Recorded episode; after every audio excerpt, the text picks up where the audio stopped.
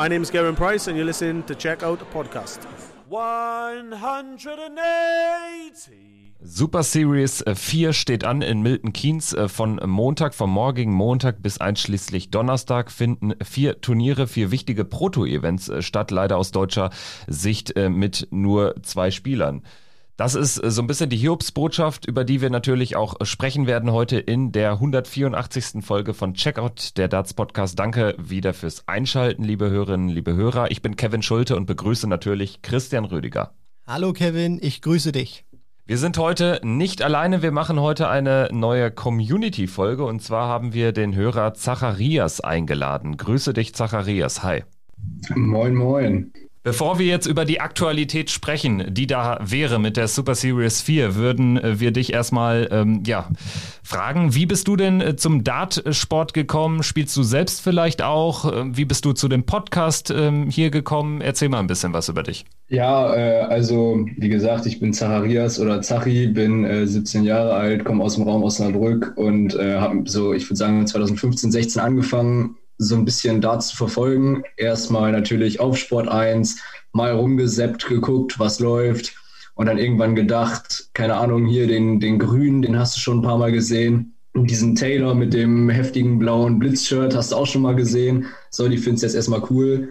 Und dann äh, im Prinzip von jeder WM immer intensiver mit Darts beschäftigt, dann irgendwann ein bisschen den Turnierkalender verstanden und dann halt auch angefangen selber zu spielen. Und äh, ja, da bin ich auch so semi-erfolgreich immer dabei und ähm, ja, inzwischen verfolge ich eigentlich die ganze Tour und nehme alles mit, was irgendwie geht. Das ist wunderbar, Zachi, denn Darts ist einfach der schönste oder der geilste Sport, den es gibt. Und du hast ja jetzt auch schon mal angesprochen, den, den Grünen hast du so beim Seppen ein wenig gesehen. Ist das auch dein Lieblingsspieler, Michael van Gerven, oder wie sieht es da so aus? Wie bist du da aufgestellt? Nee, nee, also überhaupt nicht tatsächlich. Das hat sich äh, relativ schnell ein bisschen abgewendet, weil mir der dann wirklich irgendwann ein bisschen unsympathischer geworden ist. Ich weiß nicht, wie er menschlich ist, aber äh, so als Spieler mag ich ihn nicht so. Da bin ich eher, ich bin erstmal einer, der, der gerne auf Underdogs setzt, der ein Fan ist von Spielern, bei denen es nicht läuft, hofft, dass sie zurückkämpfen können. Daher auch mein Lieblingsspieler, Adrian Lewis. Nachdem Phil Taylor gegangen ist, hat er im Prinzip mein äh, mein Lieblingsspieler, meine Lieblingsspielerposition Nummer eins mal erobert. Und ähm, ja, ansonsten James Wilson finde ich cool, Benito van de Pass finde ich cool, ich supporte die Deutschen und ähm, ja. Du schaltest uns jetzt auch, denke mal, ich kann das so sagen, regelmäßig ein. Was äh, fasziniert dich denn, sag ich mal, an Darts allgemein oder dann natürlich auch an uns, dass du hängen geblieben bist und gesagt hast, Mensch, also die Jungs, die will ich ähm, öfter hören? Äh, ich bin einfach ein Fan von der Atmosphäre. Ich finde dieses, ich finde dieses einfache Rechnen, was trotzdem für viele so kompliziert erscheint, finde ich einfach, finde ich einfach cool, wie so ein simples Spiel so einen Hype eigentlich ausgelöst hat in den letzten Jahren, auch hier in Deutschland. Und ähm, wie gesagt, ich nehme alles mit, was geht. Und da gehören dann halt auch die Podcasts zu, die dann auch teilweise doppelt und dreifach gehört werden, wenn da gerade nichts Neues kommt. Ja, also deswegen nochmal die Entschuldigung an äh, dich, aber auch an alle anderen Hörerinnen und Hörer, dass wir jetzt da mal eine kleine äh, Pause eingelegt haben von äh, knapp zwei Wochen. Aber jetzt geht's ja wieder in die Vollen und auch äh, so langsam kommt ja das World Matchplay auch dann am Horizont auf. Äh, in gut einem Monat oder in fünf Wochen geht's dann dort rund. Und ja, aktuell ist ja die Lage so ein bisschen diffizil. In Großbritannien gibt es wieder mehr Corona-Fälle. Aktuell, jetzt ganz aktuell die Zahlen in UK äh, dreimal so hoch wie in Deutschland, was die täglichen Neuinfektionen betrifft, obwohl man natürlich beim Impfen noch einen deutlichen Vorsprung hat. Also alles äh, eine schwierige Gemengelage, aber äh, vielleicht jetzt auch, äh, wir müssen jetzt hier nicht über Virologie sprechen oder so, aber generell, ähm, wie sehr erwartest du jetzt auch die, die Rückkehr der Fans? Wie äh, sehr hat dich vielleicht auch die Rückkehr der Fans gefreut ähm, im Rahmen der Premier League? Also das hat für unsere äh, ähm, für unsere Augen und Ohren hat das nochmal einen ganz anderen Touch gehabt. Wie ging es dir da? Ja, ich sehe das ähnlich. Ähm, ich war bei einem Kumpel an dem Abend. Wir haben eigentlich nur Darts gespielt zu dem Zeitpunkt und dann habe ich einfach auf dem Handy äh, einen Darts-Übertragungssender eingeschaltet und äh, die Walk-ons gesehen und da war ja wirklich völlige Eskalation, sowohl bei Gary Anderson als vor allem natürlich auch bei Nathan Espinel. Und ähm, ja, allgemein diese Stimmung, die war einfach wieder, die war einfach wieder präsent, obwohl es ja in Anführungszeichen nicht mal 1000 Zuschauer waren. Und dass dann natürlich noch Michael van Gerben ausgebuht wurde, hat mich persönlich nicht gefreut. Aber das hat einfach gezeigt, dass die Fans wieder Einfluss aufs Spiel nehmen.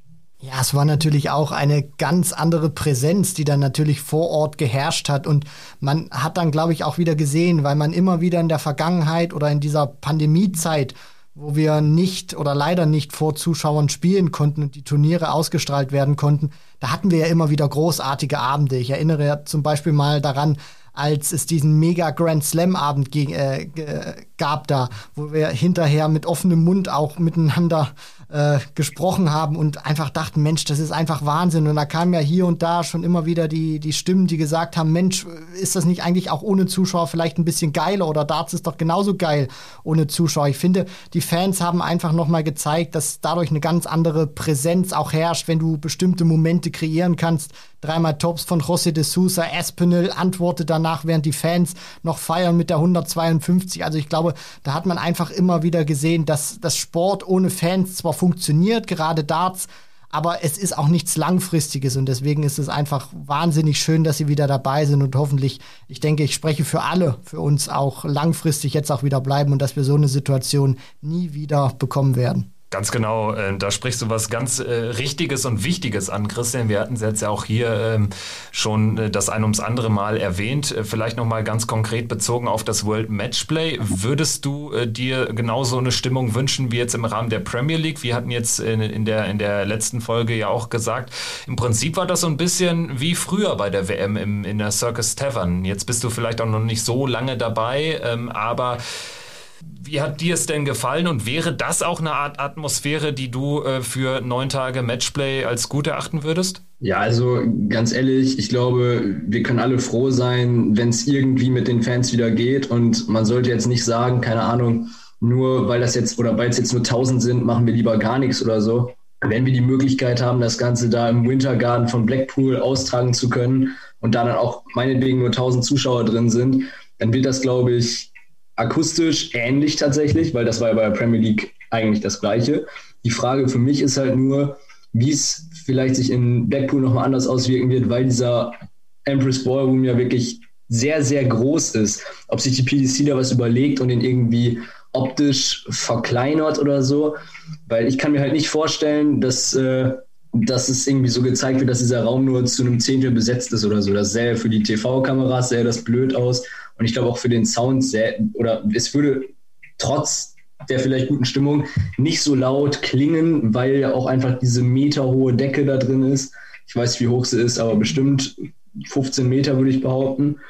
Da ist es einfach nochmal was anderes, ob da vielleicht jetzt alles voll ist. Deswegen glaube ich, muss die PDC da auf jeden Fall nochmal was überdenken, wie sie das lösen kann und es nicht wie so eine halbvolle Halle irgendwie wirkt. Also um das vielleicht schon mal ein wenig aufzudröseln, weil du ja gerade gesprochen hast, du weißt nicht, wie das vielleicht ausgestaltet wird. Die PDC wird alle verfügbaren Flächen zumindest nutzen. Das hat sie so angegeben und das kann man auch den Ticketkäufen entnehmen. Also der Anfangstag, der 17. Juli, der ist ausverkauft, genauso wie der Freitag, der 13., äh, der 23. Juli, der Halbfinaltag am 24. und das Finale am 25. sind auch ausverkauft. Und dann gibt es, wie gesagt, noch Resttickets äh, für ein paar Tage, unter anderem Stehplätze, dann gibt es aber auch noch welche auf dem Balkon. Also man wird das sicherlich, kann man auch schon aus den Ticketverkäufen oder beziehungsweise dem Ticketstand entnehmen, dass man mit allen Ebenen arbeitet. Und ich meine, das ist auch alles gut. Und die, die PDC hat ja auch gezeigt, zeigt, nur weil man vielleicht ähm, hier und da äh, nicht die komplette Zahl reinbekommt. Man kann es ja trotzdem ausfüllen, man kann bestimmte Plätze dann natürlich so organisieren, Stichwort Social Distancing, weil das sah ja auch wirklich, muss man ja sagen, in der, in der Marshall Arena von Milton Keynes, es sah ja auch voll aus. Deswegen die PDC versucht natürlich auch diesen kompletten Raum zu nutzen und ich glaube sogar auch äh, Kevin und, und Zachi, dass dieser Empress Ballroom noch mal ein bisschen mehr Handlungsspielraum bietet, weil du eben diese verschiedenen Ebenen hast, um die Zuschauer und vielleicht dann auch noch ein paar mehr dort hinein zu platzieren. Also wäre auch meine nächste Frage gewesen, ob ihr da was zu wisst, ob es vielleicht wegen der Größe äh, eine höhere Zuschaueranzahl gibt, also im Prinzip mehr Leute auf die 10 Quadratmeter oder so, oder ob es eben nur darauf ankommt, es dürfen immer nur 1000 Leute in einen Raum, egal wie groß er ist. Also Stand jetzt ist, glaube ich, das Problem, dass man generell natürlich ähm, davon ausgehen muss, dass sich bis dahin auch vielleicht ein paar Regeln noch ändern in die eine oder andere Richtung. Und da ist die PDC ja jetzt immer so diesen, diesen Weg äh, gefahren, dass man immer nur wirklich äh, so weit geschaut hat äh, bis äh, zur nächsten Regierungserklärung sozusagen. Und aktuell entwickelt sich, das hatte ich ja auch eben angesprochen, entwickelt sich die Corona-Situation in Großbritannien eben gar nicht mal so positiv, was jetzt äh, die reinen Zahlen Zahlen betrifft. Ähm, das äh, müssen dann, muss dann die Politik letztlich bewerten wir alle hoffen sicherlich, dass, äh, dass das Matchplay in irgendeiner Art und Weise ähm, ja zumindest so ablaufen kann, wie es jetzt, äh, wie, wie die Premier League Playoffs abliefen oder, oder diese letzten vier, fünf Tage der Premier League, weil das hat ja dann doch schon mehr Laune gemacht. Vielleicht auch da noch, bevor wir jetzt ähm, auch konkret ähm, dann nochmal zu sprechen kommen auf die Super Series, die jetzt davor noch ansteht und ganz aktuell ist. Eine Frage hätte ich noch, die mich interessieren würde, und zwar ähm, hast du in der langen Corona-Zeit, wo dann natürlich die Fans auch keine Stimmung gemacht haben, wo man dann Stimmung von Band eingespielt hat von Seiten der PDC, hast du da so ein bisschen die, die, die Lust, so ein bisschen den Enthusiasmus am, am Darts-Schauen verloren oder war bei dir alles ungebrochen? Ähm, nein, eigentlich nicht. Also ich, ich muss ja ganz ehrlich sein, ich gucke die Turniere, gucke ich alle wirklich sehr, sehr gerne und wenn ich zu Hause bin, gucke ich das dann auch abends immer. Wenn ich unterwegs bin, geht es halt vielleicht manchmal nicht. Aber äh, zum Beispiel, ich sage jetzt mal die Premier League, die gucke ich selten wirklich immer durchgängig mit Herzblut oder so. Ich bin eher der Turniertyp als der Ligatyp. Auch dieses Jahr, trotz der Zuschauer, habe ich vielleicht nicht jedes Spiel dann immer komplett reingezogen. Aber an sich die, äh, die Stimmung beim Darts, die ist wichtig. Aber ich fand es auch ohne wirklich gut anzuschauen. Und wenn dann das Leistungsniveau gestimmt hat, wir hatten eben, glaube ich, den einen Abend da beim Last Grand Slam angesprochen. Da erinnere ich mich zum Beispiel noch sehr, sehr gerne an das Spiel von Simon Whitlock mit äh, I'm a 180 Machine, wo er da irgendwie 20 Stück oder so reingeknallt hat gegen Van Gerven, der dann Matchstarts vergibt. Und da hat man natürlich schon das Publikum vermisst. Andererseits war da eine Phase in der Corona-Pandemie, wo man, glaube ich, froh war mit allem, was man hatte. Und da war man trotzdem voll drin in diesem, in diesem Turnier. Und das hat einfach megamäßig Bock gemacht. Und ich glaube, da konnte man auch sich nicht vom Darts lösen und sagen, ja, nur weil die Zuschauer da sind, gucke ich jetzt irgendwie kein Darts mehr oder so, sondern guckt dann Fußball äh, mit Geisterspielen, wo irgendeine Fanatmo runtergemischt ist, die ich nebenbei im Darts wesentlich erträglicher fand als im Fußball. Ja, definitiv. Also ähm, wenn ich äh, da die, die Versuche beim Fußball bedenke, dann auch von, von den Übertragungsanstalten da irgendwie Stimmung zu kreieren, das war halt wirklich echt mäßig beschlecht. Beim Darts äh, fand ich es jetzt allerdings auch nicht super gut, aber es war trotzdem ein bisschen stimmiger fiel dann halt immer negativ auf, wenn irgendwie der, der Kollege in der Regie im falschen Moment ge, ge, geklickt hat. Ne? Das war dann immer ein bisschen doof, aber alles in allem ist äh, der Dartsport da schon relativ gut durchgekommen und eine Erkenntnis, die teile ich auch, was die Premier League betrifft, bin ich generell auch jemand, der dann natürlich auch den, den Dartsport äh, gutiert, weil man ihn dann auch relativ gut mal nebenbei, sage ich mal, laufen lassen kann für ein paar Minuten und da ähm, jetzt auch nicht jeden Premier League Abend äh, komplett vom ersten bis zum letzten Darts inhalieren muss, um irgendwie am Ball zu bleiben, fiel mir jetzt halt so ein bisschen auf, weil in, in dieser Saison war es ja dann mit den Premier League Abenden ganz anders. Man hat nicht nur einmal die Woche gespielt, sondern irgendwie tageweise äh, hintereinander weg und dadurch, ähm, ja, wurde es dann manchmal ein bisschen langweilig. So ging es mir ein bisschen, dass man dann irgendwie halt immer äh, den, den, die gleichen Spieler gesehen hat und so. Aber dann eben nicht nur einmal die Woche, sondern jeden Tag. Und das war ein bisschen zäh an der einen oder anderen Stelle, aber alles in allem, denke ich, sind wir da auch ganz gut durchgekommen. Kommen wir doch jetzt auf die Super Series 4 zu sprechen. Es geht los am 14., das ist der kommende Montag, bis zum 17. Juni. Vier Turniere in Milton Keynes, vier wichtige Turniere in der Proto und vor allen Dingen im äh, World Matchplay Race.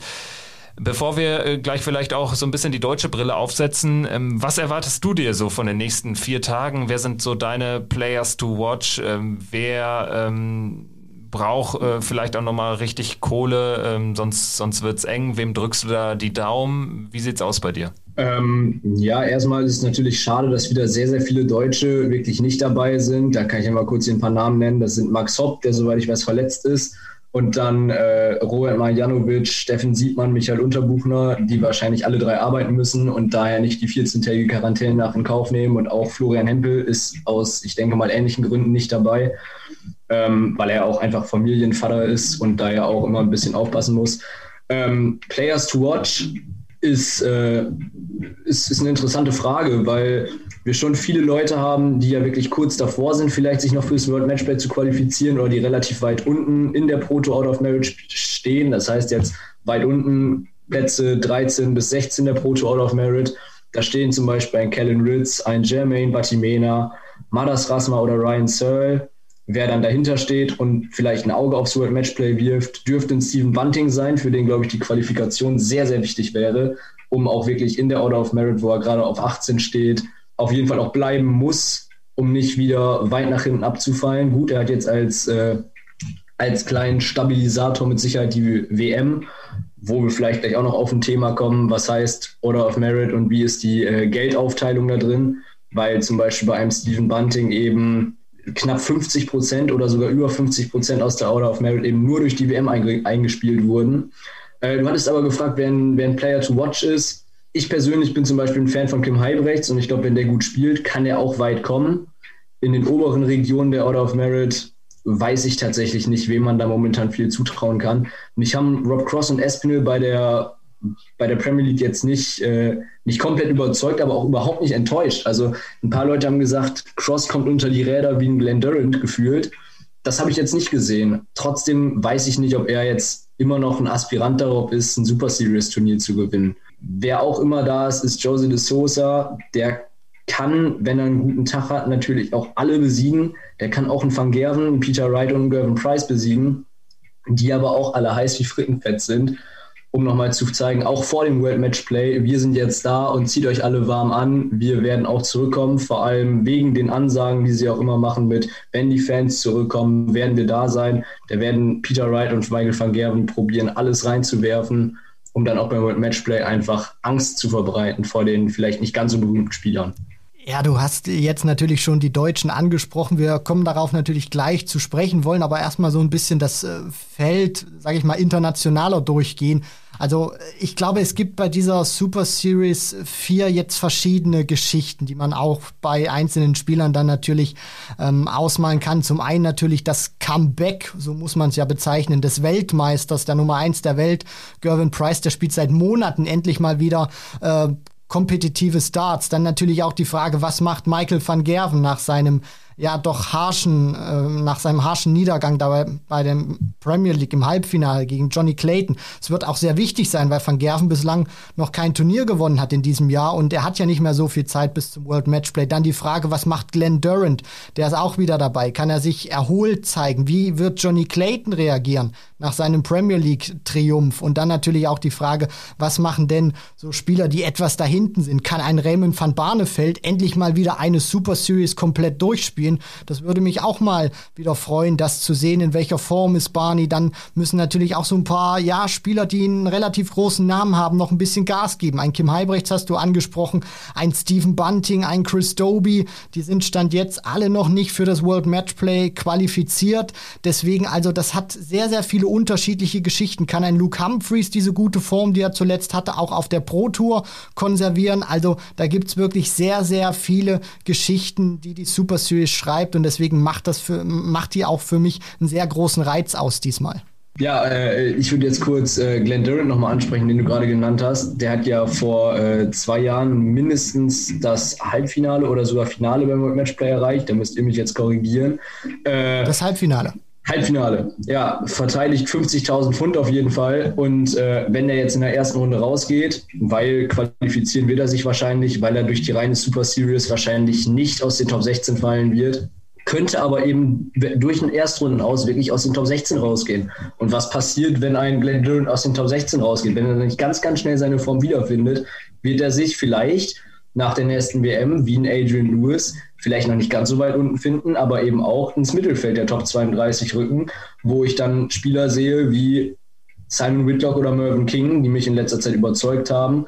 Dabei aber natürlich auch ein Mensur Suljovic, der ebenfalls aufpassen muss, was passiert. Wie, wie kann er jetzt weiterspielen? Kommt er wieder zurück? Er möchte in die Top 16 zurück. Das sind alles sehr, sehr spannende Themen, die auch beim World Matchplay eine enorme Wichtigkeit haben, wodurch auch, glaube ich, ziemlich viel Druck auf den Spielern lasten wird. Ich finde generell, wenn man sich die Order of Merit anschaut oder explizit das World Matchplay Race, dann hat man da einige Namen tatsächlich auch, äh, die von euch beiden jetzt auch schon genannt worden sind, wo es echt spannend ist. Äh, gerade auch ein Johnny Clayton, äh, ja, the player to beat vielleicht aktuell, der im Matchplay Race die 17 ist wahrscheinlich, das hatten wir jetzt auch schon mal in der vergangenen Folge aufgedröselt, aber natürlich ähm, an Ian White, was so die Form betrifft, noch vorbeiziehen wird, dann wäre er die 16 zum Matchplay, könnte da dann im Achtelfinale, in einem möglichen Achtelfinale auf Gervin Price treffen.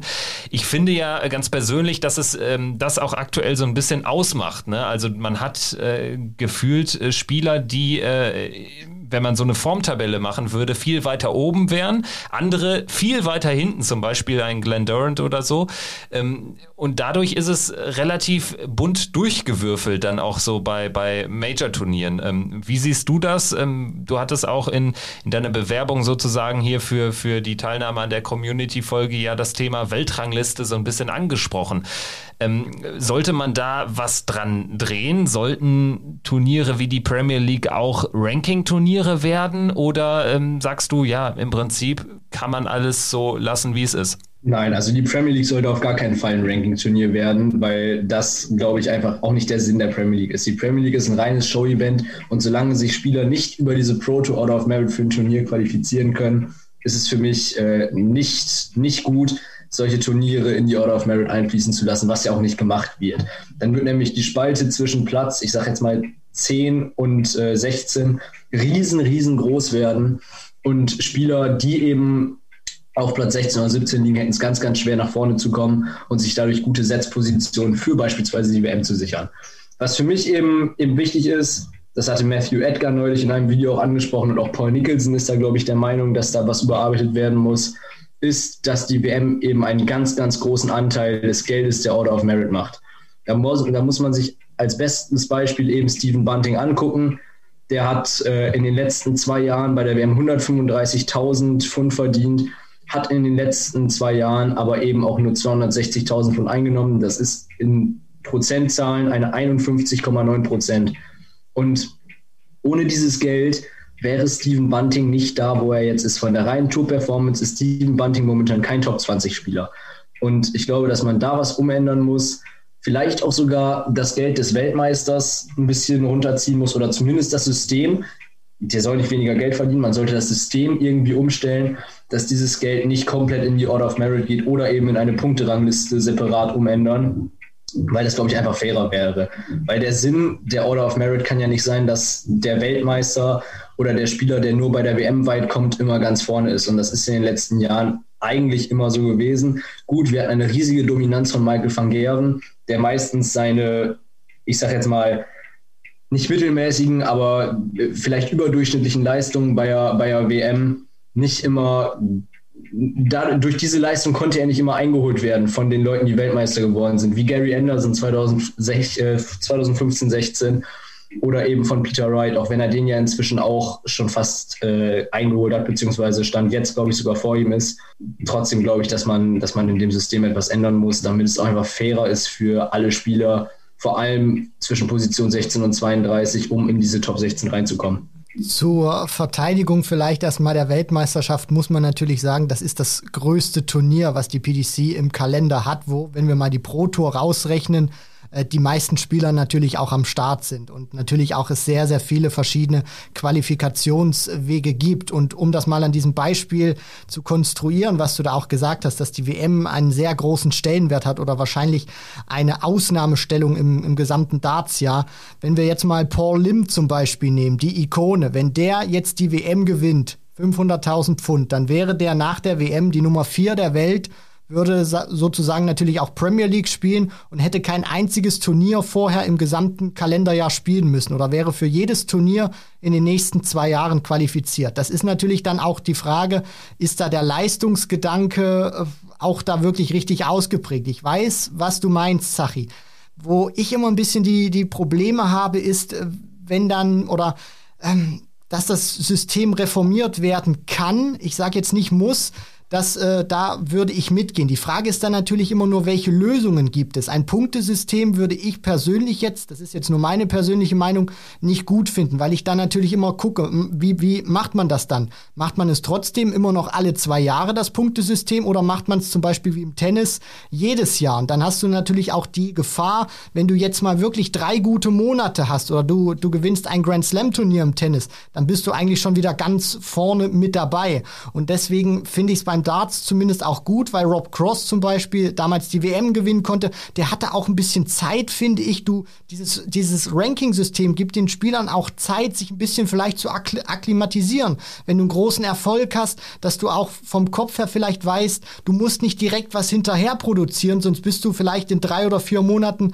wieder an einem ganz anderen Punkt angelangt. Deswegen es besteht sicherlich Reformierungsbedarf, nur ich hätte jetzt persönlich nicht so richtig die, die Lösungen oder die, die Werkzeuge parat, um zu gucken, wie könnte man das machen, weil ein Punktesystem gab es ja zum Beispiel schon mal und da hat man ja dann diese Order of Merit genommen, wobei ich es auch schon, muss ich ehrlich sagen, ein bisschen charmant finde, zu sehen, wie viel Kohle haben denn die Jungs wirklich in den vergangenen zwei Jahren eingespielt, aber ich bin vollkommen bei dir. Bei anderen großen Major-Turnieren ein bisschen mehr Preisgeld, vielleicht das World Matchplay irgendwann vielleicht mal höher dotieren für, für den Sieger oder allgemein, weil die WM, du hast recht, gerade der Sieger oder dann ab dem Halbfinale wird ja richtig abkassiert. Dann kommen wir doch jetzt als nächstes mal äh, zu den deutschen äh, Spielern äh, zu sprechen. Du hast jetzt eben schon die ganzen Absagen angesprochen. Hempel jetzt der Jüngste im Bunde, der jetzt auch nicht äh, ähm, teilnehmen kann wegen der strengen Quarantänebestimmungen. Steffen Siebmann, Robert Marianovic, Michael Unterbuchner ebenfalls nicht dabei. Da reden wir auch in allen Fällen natürlich über Spieler, die auch noch ähm, geregelten Jobs nachgehen. Dementsprechend ähm, ist das Ganze verständlich äh, für, für meine Begriffe. Wie siehst du es erstmal? Ja, also verständlich ist es auf jeden Fall. Das ist überhaupt nicht die Frage. Ähm, die haben größtenteils, glaube ich, alle eine Familie zu ernähren. Ich weiß nicht, wie es bei Steffen Siebmann und Michael Unterbuchner ist, aber ähm, bei Robert ist es ja, der macht ja auch kein Geheimnis draus. Der sagt, er muss arbeiten und er hat eine Familie zu ernähren. Und da kann er sich einfach nicht leisten, 14 Tage nicht auf Arbeit zu erscheinen und dann vielleicht als neuer Tourcard-Holder irgendwie äh, nach England zu fliegen oder zu fahren und da dann äh, 2000 Euro Verlust zu machen oder noch mehr. Deswegen finde ich das erstmal völlig verständlich. Wenn man allerdings jetzt wirklich ein aufstrebender Spieler ist, dann würde ich es würd teilweise noch nachvollziehen können, wäre wegen Corona. Aber da sind wir jetzt wieder bei einem neuen Thema, dass das immer noch, glaube ich, das hatte Barney mal angesprochen, in Deutschland irgendwie so die Meinung herrscht, man müsste erst sich völlig mit Sponsoren versorgen, bevor man voll Profi werden kann und komplett durchstarten kann. Und ich glaube, wenn man ein Spieler ist mit ganz, ganz viel Potenzial, dann muss man, auch wenn es immer schwierig ist, das von außen zu sagen, auch einfach mal auf ein, äh, aufs Brett hauen und es einfach ausprobieren, mal ein Jahr Vollgas zu geben, mal alles zu spielen, weil ein Siebmann Unterbuchner und auch Marjanovic und wahrscheinlich jetzt auch Hempel, der, der ja noch eine private Geschichte, glaube ich, bei Super Series 1 und 2 dazwischen hatte, für die ist es fast unmöglich, sich über die Pro Tour jetzt noch zur WM zu qualifizieren. Die müssen alle zum PDPA-Qualifier gehen. Und wir hatten eben auch schon gesagt, die WM hat einen sehr, sehr hohen Stellenwert. Damit könnten die sich hocharbeiten. Aber ohne WM wird es schwierig, diese Tourcard zu behalten über zwei Jahre. Weil wenn man nicht bei der WM ist, dann hat man auch auf der Tour nicht genug Geld eingespielt und dann wird man die Tourcard wieder verlieren. Und ich glaube, es kann ja, es kann nicht die Lösung sein, dass die deutschen Spieler sich in letzter Zeit gefühlt alle zwei Jahre abwechseln, wer dann wieder zwei Jahre lang auf der Tour spielt. Ist, ist ein sehr, sehr kompliziertes Thema. Aber da müssen wir, glaube ich, auch in Deutschland natürlich auch mal die Sponsoren ansprechen. Kommt dann auf unsere Jungs zu, die wollen euch auch alle haben und helft denen irgendwie, damit die auch hochkommen können. Aber momentan sehe ich in dem, in dem Bereich der, ich sage jetzt mal, mittelguten deutschen PDC-Spieler keine große Weiterentwicklung, weil die hatten wir vor fünf Jahren auch schon. Da waren es eben andere Namen. Da war Max Hopp noch einer aus dem Bereich oder mh, hm, vielleicht sogar Shorty Seiler, der war, glaube ich, auch damals so unter den Top 100 der Welt. Und jetzt haben wir halt nur Gaga, der in den Top 32 ist. Den hatten wir aber mit Max Hopp vor drei Jahren auch schon. Ich glaube, wir müssen das auch ein bisschen differenziert betrachten. Also erstmal diese, dieses Thema, dass jetzt zum Beispiel Hempel, Marianovic, Unterbuchner äh, sich jetzt in diesem Jahr ausgerechnet die Tourcard geholt haben, wo wir natürlich auch alle wussten, das wird äh, schwierig werden. Und die Frage ist natürlich auch immer, da ja gerade auch unter Buchner und Marianovic berufstätig sind. Ich meine, das ist ja jetzt nicht das erste Mal, dass sie, wenn sie jetzt aus UK zurückkommen würden, in Quarantäne müssten. Und dann wären, und die, die Frage, die sich dann natürlich stellt, ist, welcher Arbeitgeber macht das mit? Also das wären ja jetzt schon alleine wieder 14-tägige Quarantäne. Und davor gab es ja auch schon ein paar Super Series Events, beziehungsweise auf der Pro Tour, wo das gleiche Spiel erfolgt worden wäre. Und egal wie lang du im Betrieb bist und äh, welchen, welches Standing du natürlich auch hast in, in Deutschland. Ich glaube, Robert Marianovic könnte auch mit seinem Arbeitgeber anders verhandeln als jetzt jüngere Spieler. Aber das, das, das macht einfach keiner mit und das äh, ist dann auch immer so ein, so ein Thema. Und das, das, was du eben ansprichst, es ist ein sehr zweischneidiges Schwert, finde ich, dann zu sagen, Mensch, komm, probier's doch. Weil das Geld muss ja irgendwo herkommen und von alleine können sich die Jungs das ja nicht finanzieren. Und deswegen ist es auch immer wieder schwierig, dann so vielleicht auf eigene Faust das Ding zu wagen oder zu, zu sagen, ich, ich probiere das jetzt einfach und ich spiele auch einfach alles, weil das Geld muss ja irgendwo herkommen. Du hast vielleicht als, als junger, aufstrebender Spieler schon eine Familie und da muss der Kühlschrank einfach voll sein. Und deswegen verstehe ich das natürlich auch, dass manche erstmal diesen Sicherheitsweg vielleicht gehen oder wie Gabriel Clemens damals, der ja gesagt hat oder das mit dem Arbeitgeber abgesprochen hat, wenn das nicht funktionieren sollte, gehe ich wieder zurück. Dann hast du natürlich auch ein Stück weit eine, eine Befreiung, kannst vielleicht auch anders aufspielen, aber das Geld muss natürlich erstmal irgendwo herkommen. Und wenn die Jungs vielleicht keine Sponsoren haben, das irgendwie alles aus der eigenen Tasche bezahlen müssen, dann wird's irgendwo eng. Deswegen, ich bin auch einer, der gerne kritisch die Spieler beäugt. Nur hier muss ich leider tatsächlich diesmal sagen, ich, ich muss sie wirklich ein bisschen in Schutz nehmen, weil wir haben besondere Zeiten und gerade auch auf dem Circuit Fuß zu fassen, das ist verdammt schwierig, wenn du wenig Unterstützung hast oder ganz wenig Kohle. Zielst du eigentlich auch konkret so ein bisschen vielleicht auf äh, den Fall Nico Kurz ab? Äh, den muss man nämlich, finde ich, dann doch noch ein bisschen anders betrachten, weil da reden wir jetzt nicht über ein Corona-Argument, was da greifen kann, weil anders als Marianovic unter Buchner Hempel, die jetzt so gerade so in der ja, äh, erstmals oder zurück im Fall von Robert Marianovic auf der Tour sind, ist es ja bei Nico Kurz äh, so eine Geschichte, wo man sich schon fragen muss, das scheint ja eigentlich so von der Capability definitiv einer der Top äh, 4, 5 äh, deutschen Spieler zu sein, der es aber erst gar nicht so richtig ernsthaft versucht. Und da spielt jetzt auch Corona keine Hauptrolle, zumindest nicht im Jahr äh, 2020 bei der Q-School. Ähm, wie betrachtest du äh, Nico Kurz? Ähm, ja, Nico Kurz hat mich erstmal überzeugt dieses Jahr wieder bei der WM, beziehungsweise letztes Jahr, je nachdem, wie man es sehen will.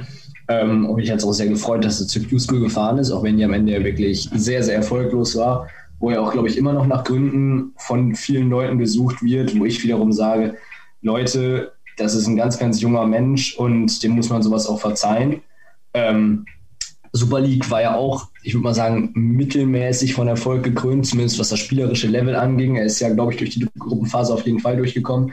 Ähm, ja, Nico Kurz spreche ich damit gar nicht unbedingt an, weil der ist wirklich noch jung und der äh, hat bei der WM im letzten, beziehungsweise vorletzten Jahr wieder, wie man es nehmen will, ja wirklich gezeigt, was er spielen kann, hat, glaube ich, einen der besten Wurfstile hier in ganz Deutschland und ich bin ein Fan von Wurfstilen und sage, die Leute, die einen guten Wurfstil haben, werden auf Dauer, glaube ich, auch belohnt. So, und Nico hat, glaube ich, das Potenzial, später auf jeden Fall PDC zu spielen. Und dem gebe ich auch noch zwei Jahre. Der soll sich erstmal ein bisschen bei der Q-School dann einzocken, soll dann im nächsten Jahr wieder hinfahren, wieder alle Tage mitnehmen. Und dann wird man, glaube ich, eine Steigerung in seinem Spiel auch erkennen, was die Q-School angeht. Und dann ähm, wird er sich, glaube ich, ähnlich wie Gaga dann verhalten und dann zu seinem Arbeitgeber gehen und auch da irgendwas aushandeln, was hoffentlich von dem Arbeitgeber dann ebenfalls akzeptiert wird, so wie es ja bei Gaga auch passiert ist. Zumal man ja auch sagen muss, Nico Kurz ist ja noch mehr als ein Jahrzehnt jünger als Gabriel Clemens. Und ich glaube auch, dass dieser, dieser Tourplan, wenn wir jetzt mal Corona rausnehmen, äh, auch einer ist, der Nico Kurz auch immer wieder vielleicht gar nicht zu, zu diesem Schritt genötigt hat oder wo, wo er sagt, ich muss das vielleicht auch gar nicht machen, weil wie viele European Tour Events äh, finden ja auch immer in Deutschland statt, wenn alles regulär abläuft. Und da geht er ja dann auch immer wieder hin, spielt die Qualify oder zum oder den, den größten Teil dieser Turniere und äh, schafft es dann natürlich auch dadurch meistens auch äh, sich dann entweder, nee Quatsch, ähm, spielt dann halt den, den Großteil dieser Turniere und äh, ist dann auch bei der Super League recht erfolgreich und schafft oder findet dann auch immer wieder Mittel und Wege, sich dann, wie er das ja in den vergangenen zwei Jahren gemacht hat, zur WM zu, zu spielen. Und Nico Kurz ist ja auch einer, dem würde es, glaube ich, jetzt nicht an Sponsoren mangeln. Also ich glaube schon, dass der auch noch mal ein ganz anderes Standing hat als andere junge Talente. Und deswegen da noch mal die, die Frage an dich, was müsste sich denn da eigentlich jetzt verbessern? Weil du das ja angesprochen hast, gerade mit, mit jüngeren Spielern oder diese Situation Situation mit deutschen Tourcard-Holdern. Was müsste denn aus deiner Sicht passieren, dass wir vielleicht ein bisschen mehr hingehen zu diesem Profitum oder dass jüngere Spieler es tatsächlich wagen, diesen Schritt zu gehen, der ja auch wirklich mit sehr viel Risiko behaftet ist? Braucht es vielleicht mehr Sponsoren aus irgendeiner Ecke? Was muss da deiner Meinung nach passieren? Ich glaube, es ist erstmal wichtig, dass die Förderung der jungen Spieler in Deutschland einfach noch weitergeführt wird. Ich meine, wir haben jetzt, glaube ich, zwei, ich sage jetzt mal Förderzentren. Ich weiß nicht, ob ich dafür jetzt Werbung machen darf, aber ich sage jetzt einfach mal, ich glaube, da haben wir was in Hannover. Alles gut, und ja. Und da haben wir auch eins in Augsburg. Und ich glaube, dass solche Sachen erstmal sehr, sehr wichtig sind. Und dass die äh, jungen Leute sich daran wagen, erstmal richtige Turniere zu spielen. Das heißt, ob sie jetzt meinetwegen, sie können auch DDV spielen, aber es, es gibt so viele offene Turniere, die man auch immer spielen kann. dass zum Beispiel jetzt Steinfurt bei mir rum eine, ein Name, den man nennen kann. Das glaube ich, jedes, quasi jedes Wochenende ein offenes Einzelturnier. Da müssen die Jungs hinfahren und sich auch mit den Leuten, die da sind, dann auch einfach messen und die ansprechen. Da war jetzt gestern Ricardo Pietreczko, soweit ich weiß. Letzte Woche war Danny Ode Kalter da, den man ja auch aus der BDO kennt. Und ähm, dazu dann eben noch über diese Förderzentren die Möglichkeit, äh, sich in der GDC zu messen und da mit den größten Talenten aus England, Spanien und wo die noch alle herkommen, eigentlich weltweit sich zu messen, wodurch man, glaube ich, auch dann einfach einen Übergang bekommt, um in die PDC zu kommen, wo es ja, glaube ich, auch neulich eine Tour, äh, eine Qualifying School für gab. Und ich glaube, über dieses System kann man auf jeden Fall ähm, viele Talente aus Deutschland dann später in die PDC bringen ich glaube, es ist auch immer eine Art und Weise, wie man die Talente auch anspricht. Also wenn ich mir da mal, äh, ohne jetzt irgendwie ein böses Wort drüber zu verlieren, aber mal so bestimmte Etablissements natürlich auch anschaue, die Darts anbieten, das spricht vielleicht nicht immer die Jugendlichen an oder zielt vielleicht auch nicht immer auf die Jugendlichen ab, weil sie teilweise vielleicht gar nicht in diese Spielstätten dürfen, weil es teilweise in Kneipen oder Gaststätten äh, Training stattfinden. Aber es gibt natürlich auch wieder gute Beispiele, die du auch schon angesprochen hast, äh, die, die Dart-Sport-Förderzentren Zentren oder auch, wo ich mal ein bisschen äh, auch mal hier und da während meiner Studienzeit vorbeigeschaut habe, bei Hannover 96. Falls er zuhört, hallo Andi, ich grüße dich.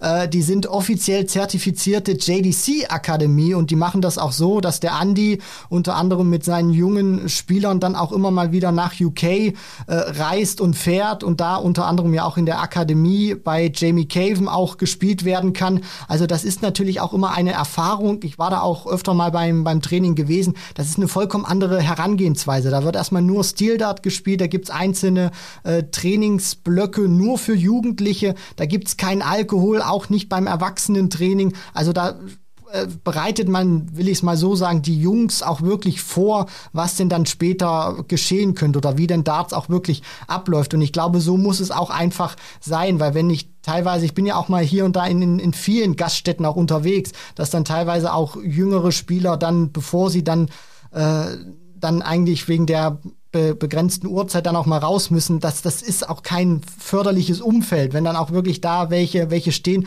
und dann nicht mit einer Ernsthaftigkeit spielen. Deswegen, es gibt wirklich auch gute Beispiele, nur das muss dann auch ausgeweitet werden, nicht nur bei Hannover 96 oder bei auch anderen Dart-Sportförderzentren. Deswegen, da muss natürlich noch ein bisschen was getan werden, aber wir sind hier und da, finde ich, schon auf einem relativ guten Weg. Ja, es sind halt so ein paar kleine Schritte in Richtung äh, Professionalität oder mehr Professionalität schon auch ja im, im Jugendbereich. Ähm, jetzt äh, habt ihr äh, Hannover angesprochen, äh, Augsburg ähm, hattest du ja auch angesprochen, Zacharias, ähm, da das Dartsport-Förderzentrum dort. Das sind alles äh, ähm, Mittel und Wege, glaube ich, die zwangsläufig, wenn man sowas durchzieht, die äh, am Ende ich sag mal in Bildern gesprochen, mehr äh, talentierte Jugendliche abwerfen, als wenn man solche Systeme gar nicht etabliert. Und ich glaube, da liegt einfach Deutschland noch ein paar Jahre oder Jahrzehnte auch äh, zum Beispiel den Niederländern hinterher. Aber es tut sich ja ein bisschen was und ähm, Ja, vielleicht, äh, vielleicht sprechen wir ähm, nochmal ähm, oder bleiben auch so, so im kontinentaleuropäischen Bereich, äh, bleiben in Deutschland, wenn wir über die European Tour sprechen, über die PDC Europe sprechen. Äh, da liegt natürlich aktuell auch einiges im Argen, weil sie Corona-bedingt natürlich auch keine Events haben veranstalten können.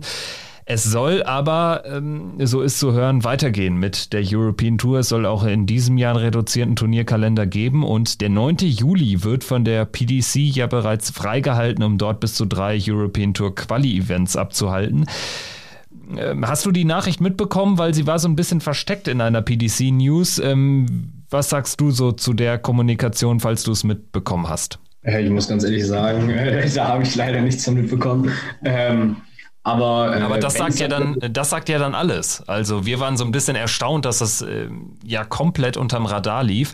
Und ähm, das kann man aber ja schon als Fingerzeig betrachten. Aber vielleicht ähm, ja umso besser, dass, dass äh, wir dich jetzt quasi da sozusagen erwischt haben, weil ähm, man, man kann, also es, es ist quasi Zufall, wenn man es mitbekommt. Und das finden wir persönlich ein bisschen komisch. Ja, kann man nur zustimmen. Also das darf so eigentlich nicht sein. Vor allem auch, weil diese äh, European Tour Qualifier ja auch eine Möglichkeit sind, mal ein bisschen in die Szene PDC reinzukommen, auch wenn es jetzt nur die, äh, die PDC Europe in dem Fall ist. Da kann man ja auch als, ich glaube ab 16 kann man da ja auch hingehen. Und wie viele Talente haben wir auch, die vielleicht 16, 17 jetzt erst sind? Da kenne ich ja auch in meinem Umfeld ein paar Leute, die können richtig gut zocken, haben aber auch echt wenig Erfahrung, was Turniere und so angeht. Also wir haben jetzt auch gehört, dass äh, die PDC Europe optimistisch ist, tatsächlich auch im Laufe der nächsten Wochen dann konkreteres bekannt geben zu können, was dann auch wirklich die, die Hauptturniere betrifft. Äh, in dem Fall ähm, äh, von dem 9. Juli ist wahrscheinlich dann, da geht es dann wahrscheinlich dann um die, um die Tourcard äh, aber du hast natürlich auch recht, auch ähm, die European Tour bietet ja einen Einstieg tatsächlich. Und wenn wir uns da zurückerinnern an manche Turniere in äh, den äh, vergangenen Jahren, gerade dann auch in Riesa, wo dann irgendwie etliche Tourkartenbesitzer dann auch nicht am Start waren, etliche Qualifikanten und dann gab es natürlich äh, dementsprechend mehr Qualifikationsplätze für die Host Nations etc. pp. Und auch das kann ja ein Einstieg sein. Also ich weiß gar nicht, wie viele äh, Dutzend deutsche Spieler schon jemals mindestens mindestens einmal European Tour gespielt haben. Das ist ja auch schon eine stattliche Anzahl und auch das kann ja dann auch, ich sag mal, für den ambitionierteren äh, Hobbyspieler schon echt ein cooler Einstieg dann auch ins PDC-System sein generell vielleicht da nochmal drauf anzusprechen, äh, PDC Europe, äh, PDC European Tour in diesem Jahr, ähm, was sagt so dein Gefühl? Ähnlich wie letztes Jahr vier Turniere und dann EM oder, oder was bietet der Kalender noch? Wenn man mal so draufschaut, ist ja eigentlich alles schon relativ voll. Ja, ich sehe das tatsächlich relativ ähnlich. Ich glaube nicht, dass da allzu viel passieren wird. Ich glaube, Werner von Molke hatte da auch irgendwie angesprochen, so richtig losgehen wird es erst wieder 2022 in Klammern, in der Hoffnung, dass es dann auch wirklich alles wieder besser aussieht. Ähm, aber auch da sehe ich jetzt wieder die Chance für, die, für ein paar deutsche Spieler. Die können da ja vielleicht mal Glück haben, dass ein paar Spieler das absagen, weil sie aus dem UK nicht raus wollen. Und haben dann vielleicht auch die Möglichkeit, sich im, wie im letzten Jahr, ich glaube, Nico Kurz war ganz, ganz kurz davor, sich für die EM zu qualifizieren, sich dann eben selbst zu qualifizieren.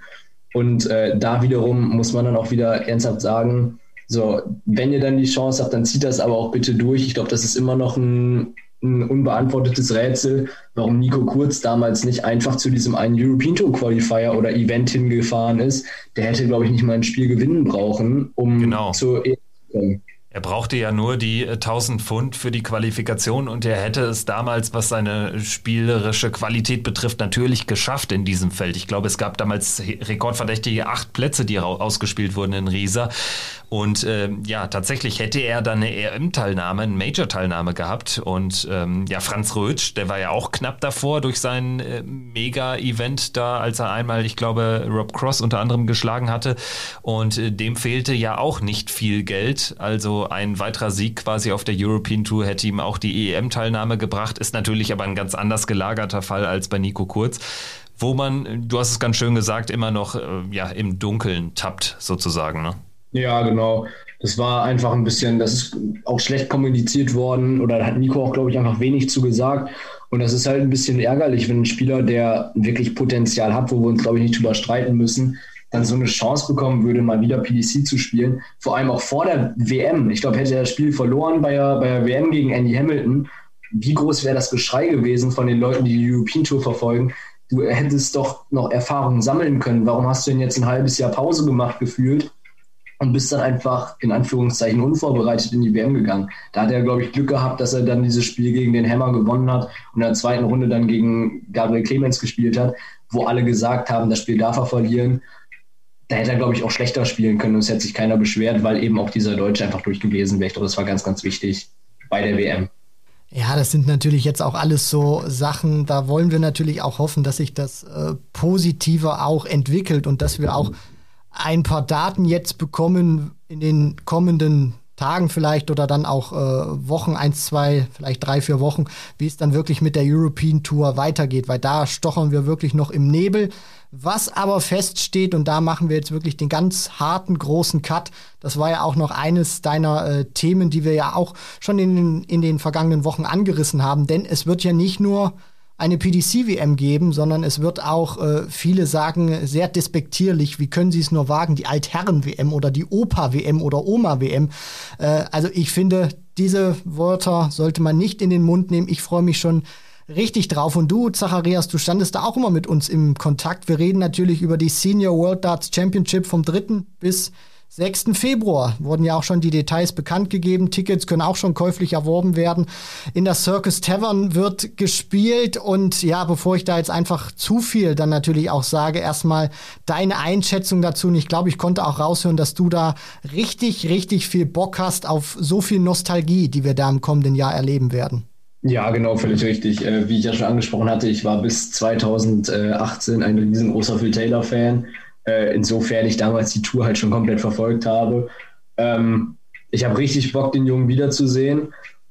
Muss aber auch ganz ehrlich sagen, äh, dass ich an dem Turnier auch nicht alles gut finde. Meiner Meinung nach zum Beispiel hätte man eine Regel einführen müssen, dass Spieler, die immer noch äh, wirklich aktiv Dart spielen, nicht dabei sein dürfen wir haben Stand jetzt zum Beispiel äh, auf Platz 19 der angekündigten Spieler Robert Thornton, der äh, meiner Meinung nach eben bei so einem Turnier noch nichts verloren hat, weil er noch ein aktiver Spieler eigentlich ist.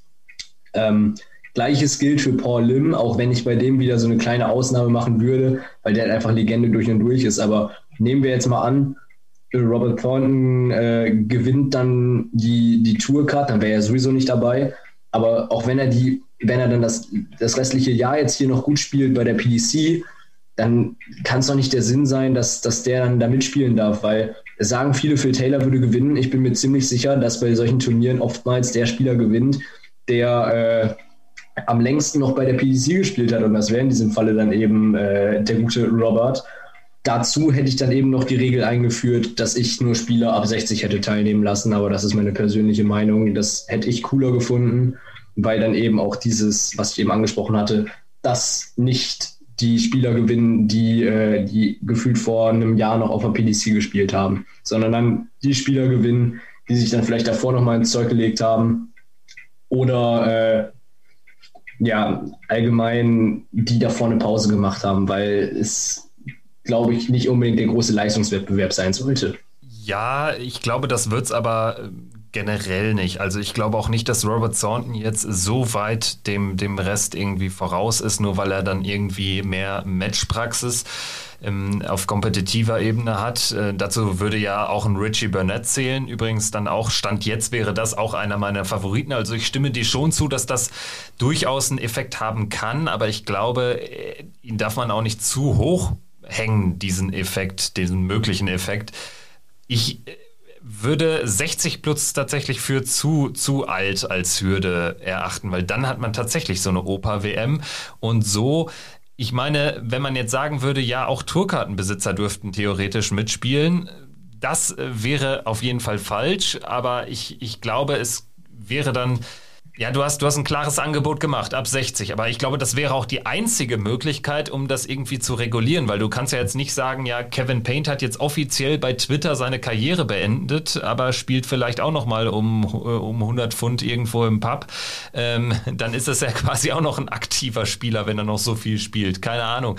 Also da ist die Grenze dann, glaube ich, ganz schwer zu ziehen, wenn man es irgendwie machen wollen würde, dann müsste man tatsächlich mit der Altersgrenze gehen. Aber ja, ist ein ganz, ganz schwieriges Thema. Aber mal davon abgesehen, ähm, auf welche Spieler freust du dich denn so am meisten? Klar, jetzt sagt jeder Phil Taylor, aber das ähm, erwarte ich jetzt von dir jetzt auch gar nicht oder auch äh, generell langweilt das ja so ein bisschen. Aber gibt es vielleicht den einen oder anderen Kandidaten in diesem Feld, auf den du dich äh, ganz besonders freust, weil man jetzt auch äh, ganz besonders lange nichts von dem oder derjenigen gehört hat? Ähm, es gibt tatsächlich endlos viele Spiele, auf die ich mich da unendlich eigentlich sogar freue. Ich glaube, es, ich, es, ich sollte eher die Spiele aufzählen, auf die ich halt eher wenig Lust habe. Und das ist eben äh, ein, ein Thornton, den ich einfach bei dieser WM noch nicht sehe. Ich sehe den Jungen wirklich immer noch bei der PDC. Er hat neulich doch bei der Super Series 3 auch wirklich sehr, sehr, sehr, sehr gute Leistung abgeliefert. Und äh, ich glaube, es, es, sollte eben da nicht so sein, dass solche Spieler mitspielen dürfen. Du hattest gefragt, auf wen ich mich denn noch besonders freue. Da äh, hast du schon ganz richtig gesagt, das werden die Spieler sein, die man lange nicht gesehen hat. John Lowe, auf den habe ich richtig Bock, den mal zu sehen, vor allem weil ich ihn ja im Prinzip als aktiver Fan auch nie habe gespielt sehen. Ähm, ebenfalls natürlich äh, Andy Fordham. Das, ich glaube, das letzte Turnier, was er so wirklich gespielt hat bei der PDC, müsste der Grand Slam 2015 oder 2016 gewesen sein, wo er nach jahrelanger Pause wieder zurückgekommen ist. Trina Gulliver, die vor fünf Monaten, glaube ich, eine Alkoholbeichte gegeben hat, dass sie fast gestorben wäre und die jetzt auch nochmal bei diesem Turnier angreifen will. Tony David, der äh, ich glaube, etwas ADHS-ähnliches, aber da lehne ich mich jetzt ganz, ganz weit aus dem Fenster, auf jeden Fall irgendwelche Konzentrationsprobleme hatte und dann Weltmeister oder zumindest WM-Finalist bei der BDO geworden ist. Solche Leute sind einfach, sind einfach top, dass sie dabei sind.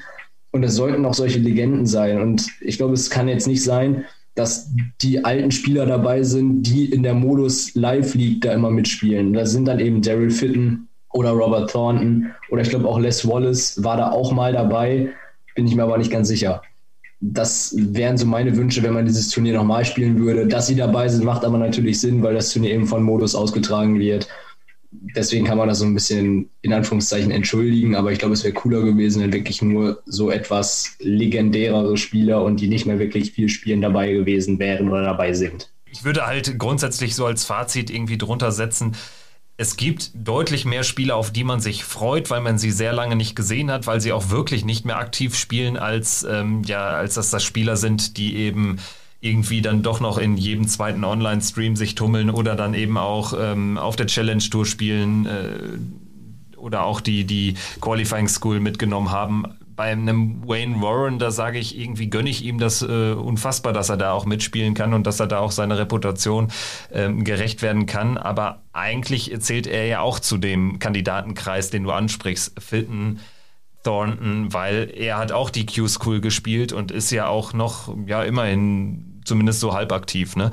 Ähm, dann äh, vielleicht noch eine allerletzte Frage und zwar bezogen auf äh, den Modus. Äh, der ist ja auch bekannt gegeben worden und zwar gibt es ja eine, eine Vorrunde, wo dann eben acht Spieler ähm, darum kämpfen müssen in die, oder 16 Spieler darum kämpfen müssen in die wie ist der Modus genau, Christian? Hol mich da nochmal ab. Also zum Modus ganz genau weiß ich noch nicht, wie sie es machen wollen. Es sind auf jeden Fall 24 Spieler und man muss es jetzt so basteln, dass man nach der ersten Runde praktisch noch ein 16er Feld hat. Also spielen acht safe im Achtelfinale und die anderen 16 werden diese acht Plätze ausspielen. Anders kann es ja dann nicht. Sehr gehen. wahrscheinlich wie beim Masters. Genau. Und dann hat man äh, die, die Vorrunde, die Runde der letzten 16, das Viertelfinale jeweils Best of Five Sets und das Halbfinale und Finale werden Best of Seven Sets gespielt. Das persönlich hat mich echt gefreut, dass man im Satzmodus auch diese WM spielt, weil der Satzmodus ist für mich ewig unterschätzt und ich finde jedes Turnier irgendwie geil, das im Satzmodus gespielt wird, weil man es eben auch so selten hat. Man hat es ja dann nur in, bei der WM und beim Grand Prix. Wie siehst du das? Sehe ich ganz ähnlich. Also ich finde den Satzmodus auch sehr wichtig. Ich muss sagen, ich hätte es aber auch vielleicht sogar noch ein bisschen mehr gefeiert, wenn man in den ersten Runden etwas kürzere Distanzen gemacht hat, weil ich glaube, ohne hier irgendwelche Spieler angreifen zu wollen, aber vom spielerischen Niveau wissen wir alle, was Roland Scholten in seinen letzten Jahren auf der PDC gespielt hat. Der hatte ja wirklich gesundheitlich große Probleme. Gleiches oder vielleicht Ähnliches könnte auch für den Andy Fortem gelten, wo ich auch nicht sicher bin, wie gut der spielt. Peter Manley weiß ich auch nicht. Und wenn sich da zwei Spieler treffen, oder äh, vielleicht sogar John Lowe, der ist inzwischen über 70, soweit ich weiß. Für Dennis Priestley hätte das dasselbe gegelten, gegolten, aber äh, der hat ja leider zurückgezogen, wird jetzt im Expertenkreis mit dabei sein. Ich weiß aber eben nicht, ob man, wenn jetzt, ich weiß nicht, 60 bis 70 oder so spielen, was immer noch ein gutes Level für einen Amateurspieler ist, ob man sich sowas dann über, über fünf Sätze wirklich angucken möchte. Und da hätte man vielleicht, so wie bei, bei BDO früher öfter, äh, diesen Modus Best of, äh, Best of Three Legs, Best of Five Sets spielen können. Das wäre vielleicht noch ein bisschen spannender gewesen, weil ich nicht weiß, ob man sich so ein Spiel dann wirklich ganz angucken kann. Wir werden es auf jeden Fall dann im Februar auflösen können und ja, die Jungs, beziehungsweise dann mit Trina Gulliver natürlich auch noch die Mädels, die haben ja auch noch ein bisschen Zeit, um zu trainieren. Und wenn ich auch hier und da mal ein bisschen auf Twitter reinschaue, ein Keith Zeller zum Beispiel, der ist sehr trainingsfleißig und mal gucken, was die Jungs dann, dann spielen, ob es wirklich zwischen 60 und 70 wird oder ob es höher wird. Ich glaube, der ein oder andere wird da schon so Mitte 70 vielleicht rauskommen. Und ich meine, auf der einen oder anderen Seite tun sich ja das, in Anführungszeichen, tun sich die Zuschauer das ja auch an, wenn man sich, sich zum Beispiel bestimmte Partien in der ersten Runde in Lakeside angeguckt hat in den vergangenen Jahren. Da war das Niveau ja auch nicht immer ganz hoch. Aber ja, am Ende wird es dann am Ende eh erstmal das Turnier zeigen, wie die Qualität ist und deswegen werden wir uns da auch überraschen lassen, wie die Qualität aussieht. Auf jeden Fall, äh, Zacharias, vielen, vielen Dank äh, für deine zahlreichen Themen, die wir jetzt, glaube ich, ganz gut ähm, haben einbinden können. In einmal die Aktualität, aber auch dann in so eine Art Newsflash, was die European Tour betrifft, was die Senioren-WM betrifft oder die Opa- und Oma-WM, wie es Christian eben ausgedrückt hat. Nein. Also, Zacharias, vielen, vielen Dank für deine Teilnahme hier. Ja, vielen Dank, dass ich dabei sein durfte. Und vielleicht noch einen kleinen Shoutout. Wir wollen alle Elmar Paulke bei der Seniors World Championship sehen. Also bitte geht's im Qualifier, Elmar. In diesem Sinne, genau. Einen deutschen Starter haben wir ja noch nicht. Also, danke fürs äh, Zuhören, liebe Hörerinnen und Hörer. Das war Checkout der Darts Podcast Folge 184 mit Christian Rüdiger und meiner Wenigkeit Kevin Schulte und unserem Gast Zacharias. Danke auf jeden Fall fürs Zuhören und wenn auch ihr in Zukunft mal dabei sein wollt, dann schreibt uns einfach bei Instagram. Wir werden das das eine oder andere Mal immer mal wieder einbinden. Also, bis dahin, macht's gut. Ciao. Ciao.